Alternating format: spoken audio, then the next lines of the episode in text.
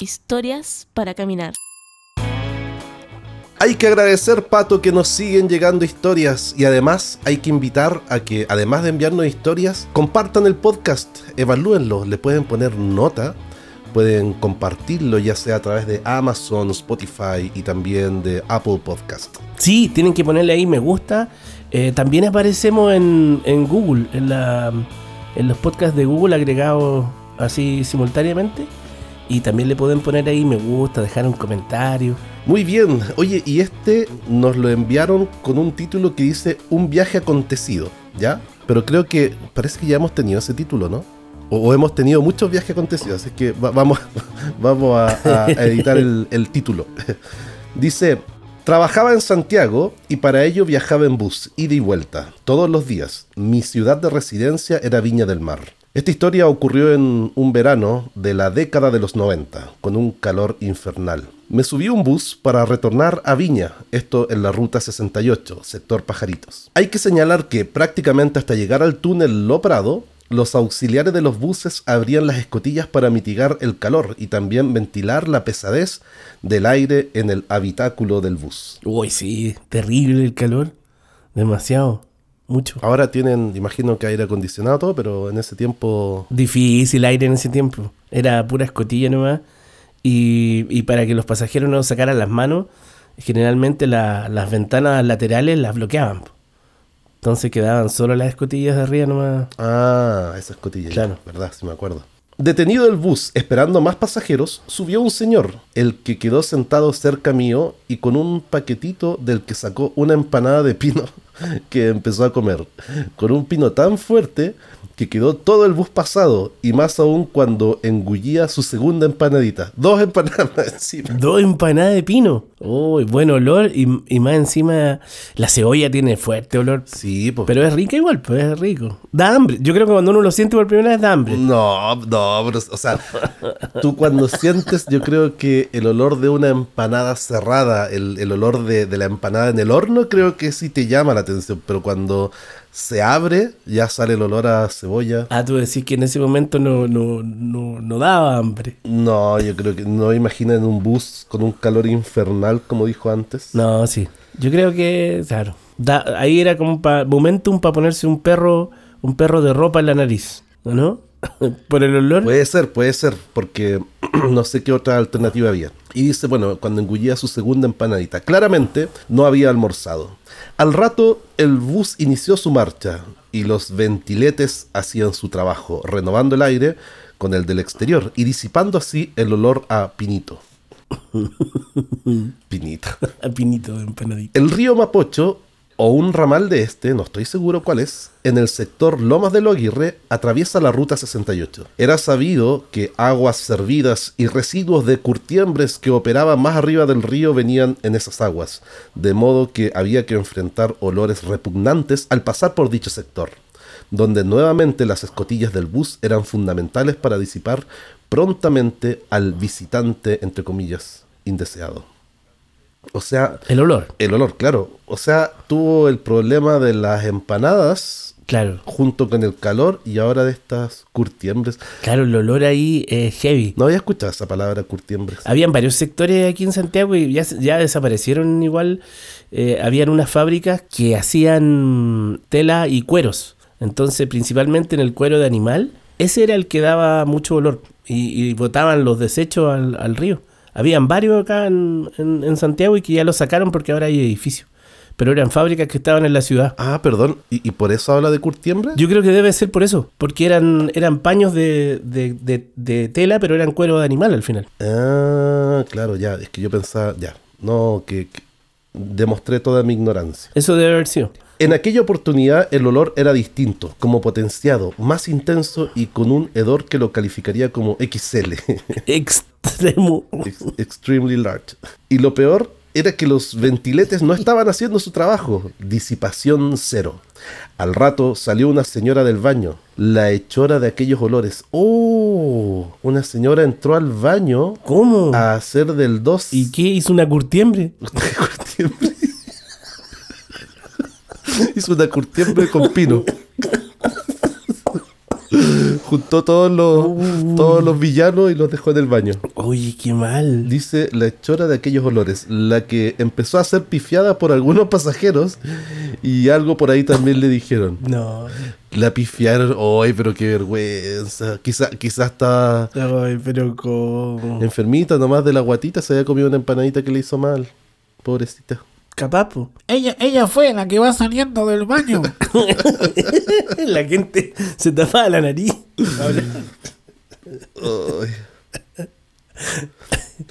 Oye, pero cómo. Pero igual, claro, me imagino el, el calor, la sofocación y el olor también y la mezcla de olores. Y más encima, eh, la señora. Oye, que hey, fuerte, fuerte, Dice- fuerte. Fuerte, de- literalmente. Sí, fuerte. Si bien es cierto, esta parte de la historia puede parecer o es desagradable y a la vez divertida, me gustaría resaltar la falta de comprensión con esta mujer, la que debe haber estado muy, pero muy enfermita de la guatita. Ah, viste, sí, él, él, él que nos envió la historia, él sí la comprendió. Estaba consciente. Estaba consciente, fue empático. Sí. Los trabajos del auxiliar en el baño, más un uso más prolongado de las escotillas, permitieron seguir el viaje sin este hedor. Al auxiliar le escuché comentar que estos baños eran o estaban diseñados únicamente para orinar y no otras prestaciones. Eran de corto camino, pues, ¿no? Ah, claro, de Santiago Viña. No le echaban tanto ácido para eliminar los procesos. Y eso, esos baños tienen como una, como los de avión, ¿o ¿no? Como una latita. Eh, sí, sí. Cuando, tir- que cuando tiran la cadena se abría, ¿no? Yo, parece que eran así igual. Sí, pero no tan, no tan tecnológicos como lo- lo- los, aviones. Era como más, más simple, así como una latita chica, pero no. No, es que, es que imagino que a- además del olor, la señora debe haber dejado su firma ahí en el baño, sí, la latita. Porque no es, no es un hoyo, o sea, la- hay una tapa antes del hoyo. Claro, Entonces, debe haber quedado ahí el- la chanta Los del bus por ahí. Ay, los qué vestigios. ordinario. Digámosle vestigio mejor, ya. Eh, la historia de este viaje no terminó ahí. Poco antes de entrar al túnel, un señor se quedó dormido y empezó a roncar como uno se imaginaría un oso, un rinoceronte, no sé. Nuevamente empezaron las tímidas pifias ante aquel concierto que nos acompañó hasta Agua Santa. ¿Y por qué? ¿Y por qué llegaron a Agua Santa? Como, como todo hablando de olores, olores, olores, y después Agua Santa. Ahí se pasó todo el olor. que primero pasaron por agua brava para, para disipar el olor y agua brava, ¿te era un perfume o colonia? No me acuerdo. Ah, no, que habían de varios tipos también. Pero, oye, y, y agua, ah, ya llegaron a Agua Santa. Antes de. Agua Santa, así se llama la bajada en Viña. Claro. Y ahí se bajó este tipo, el que nunca supo que le negaron la gaviota de plata. Ah, por el concierto que tenía llegando a Viña. Ah, bueno. Yo empatizo con este señor porque soy un roncador profesional y por mayoría de votos. Oye, sí, pues uno, uno, uno ronca también. Bien. La, mi hija me dice, no, roncaste mucho anoche. Se enojan. Eh, pero yo encuentro a veces que, por ejemplo, nuestro gato también ronca harto. Tiene, tiene problemas también en la nariz. Pero es chiquito, po. No, so- yo también ronco, tengo apnea, no, imagínate, yo, yo creo, capaz que haya sido yo en el bus. ¿Te imagináis? Así como Sí. historias paralelas. Yo la otra vez conversé con, oh, eso, como que se juntaron los mundos. Claro, como Flash. El La cual- señora que se comió los durandos la otra vez, quizá era la del baño. No. ¿Te imagináis que iba el tío Pablo ahí? ¿En ese mismo Oh, bus? No. En el mismo bus. No. Y, y la niña que después llegó a Iquique a las vacaciones. Todas juntas. Ah, y la conocieron en la disco. ¿Verdad? Era el bus eh, multiciudad. Multicidad. Oye, y mm, no, yo me acuerdo que una vez eh, un amigo me dijo, mi señora me retaba porque yo roncaba. Fui al médico, me recomendó hacerme el test del ¿Ya? sueño. Con los resultados, el médico me dijo, no, usted no tiene problema, usted no ronca. Así que le dije a mi señora, "Eh, acá el médico dice que yo no ronco. y con eso ya, ya no le pueden discutir. Certificado. Yo no ronco. Pero ¿y ¿qué pasa si ronca de verdad? No, pero ya estoy No, pues quizás justo cuando se hizo la prueba estaba, perfecto. estaba su sistema respiratorio limpio.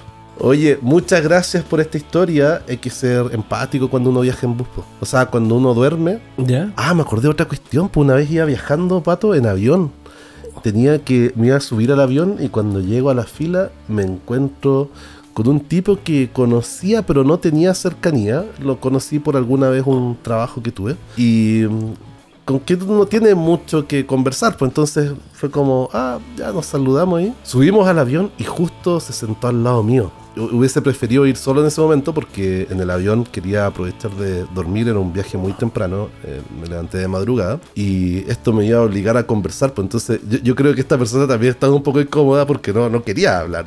Era, yo creo que uno cuando viaja ahora quiere dormir. La cosa es que como que hablamos un poco y después me quedé dormido. Y yo creo que cabe si en los aviones se me caía la cabeza, yo creo que ronqué, probablemente me dio apnea. Y cuando desperté, miro y estaba este tipo al lado. Y le dije, oh, me quedé dormido. Y me dijo, sí nos dimos cuenta. yo creo que... y una vez, oh, uy, a un amigo, está- estábamos en, en, en unas clases ¿Ya? en una especie como de auditorio y yo estaba sentado y en el asiento de adelante estaba un poco más bajo porque era un auditorio. Me quedé dormido en clase, ya que está mal. Y segundo, de reacción le pegué una patada a mi amigo que estaba adelante.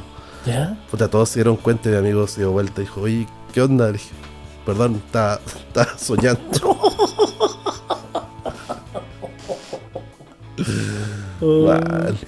Qué heavy. Qué heavy. Sí, quedarse dormido eh, eh, es súper loco. Eh, yo una vez me estaba. Yo me despertaba sonámbulo, a propósito, pero esto era más chico. Y, ¿Ya? y me acuerdo que eh, desperté, me levanté y me estaba colocando, eran como las 4 de la mañana, y me estaba colocando la ropa para ir al colegio. Y una tía me vio ¿Qué aplicado? Sí, para ir al colegio. Y me faltaban como los puros zapatos.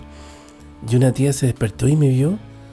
Y me dijo, pero patito, si faltan como cuatro horas. Y, y yo, y de ahí como que desperté, pues estaba durmiendo. Heavy. No, sí, los sueños son muy increíbles. Sí. Impresionante. Y, y me hiciste acordar de, un- de una cortita que la, la voy a repetir el próximo Halloween. ¿Cuál? Porque que una vez eh, estaba durmiendo y mi polola era media sonámbula. Y un día se despertó, se levantó, pero no, no, no, o sea, en la cama es como que se sentó en la cama, ¿Ya? ya, ahí mismo. Y yo me di cuenta, pues la miré, giró la cabeza, me miró y me dijo, es la hora de las sombras. Oh. Giró la cabeza y se volvió a dormir. Y dije, "Oh", que como la una y media de la mañana me dio... Me asusté tanto que lo escribí en el teléfono. El otro día se lo contaba y me decía, sí, perdón, es que a veces tengo sueños raros. Pero bueno, sí. Me miró a los ojos y me dijo, la misión se acerca. No. ¿Qué onda? Nuevo orden mundial, no. Ya, pues, oye, Pato, eh, disfruté de esta historia. Eh, no me dieron ganas de comer empanada, eso sí, voy a aguantarme este fin de semana. Pero agradezco a quien nos envió esta historia y sus viajes por la Ruta 68.